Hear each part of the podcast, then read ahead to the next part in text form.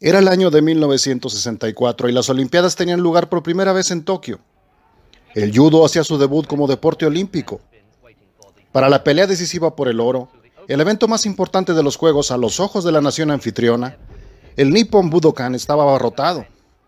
15.176 personas se apiñaban dentro, oscilando entre la febril esperanza de presenciar una victoria de Akio Kaminaga y un triunfo del gigantesco retador de 120 kilogramos Anton Gessing. Al entrar en su noveno minuto, la tensa pelea pendía de un hilo. Aprovechando un arriesgado intento por parte de su oponente, Gessing arrojó a Kaminaga al tatami, colocándose en posición para concluir el combate. Para lograrlo y convertirse en campeón olímpico, Gessing necesitaba tener inmovilizado a su rival durante 30 segundos.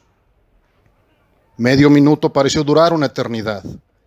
Indefenso e inmovilizado en las garras del gigante, Kaminaga hizo un esfuerzo desesperado por liberarse, pero todo fue en vano. El silencio envolvió al Budokan. La multitud se levantó para aplaudir a Hessing durante un breve instante antes de volver a sentarse. Se podía escuchar a la gente llorar. Fue como si un eclipse solar hubiera oscurecido súbitamente todo Japón. Ante este escenario, Anton Gessing mostró una dignidad excepcional en la victoria. El séquito neerlandés intentó invadir el tatami para expresar su alegría, pero el vencedor apenas había aflojado su control sobre Kaminaga cuando su primer gesto inequívoco fue ordenar a sus compatriotas que retrocedieran y se mantuvieran al margen. Tras detener con un gesto la eufórica delegación, se inclinó profundamente ante Kaminaga, el príncipe heredero y la princesa, la reina de Holanda, y abandonó el salón con dignidad. Gessing dio una sobria pero elocuente manifestación de ese espíritu del Bushido que los japoneses conocen a la perfección.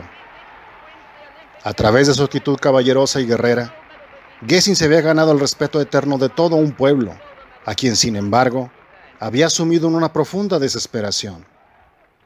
Japón nunca olvidaría su elegancia. Posteriormente, en cada uno de sus numerosos viajes al lejano oriente, el gigante siempre recibiría una bienvenida digna de un jefe de Estado. Incluso durante su última estancia en Japón, a los 70 años, los niños que habían nacido mucho después de lo ocurrido en los Juegos de Tokio, lo reconocían por la calle inclinándose ante él con una deferencia. Ejemplo palpable de la grandeza en la victoria y la grandeza en la derrota.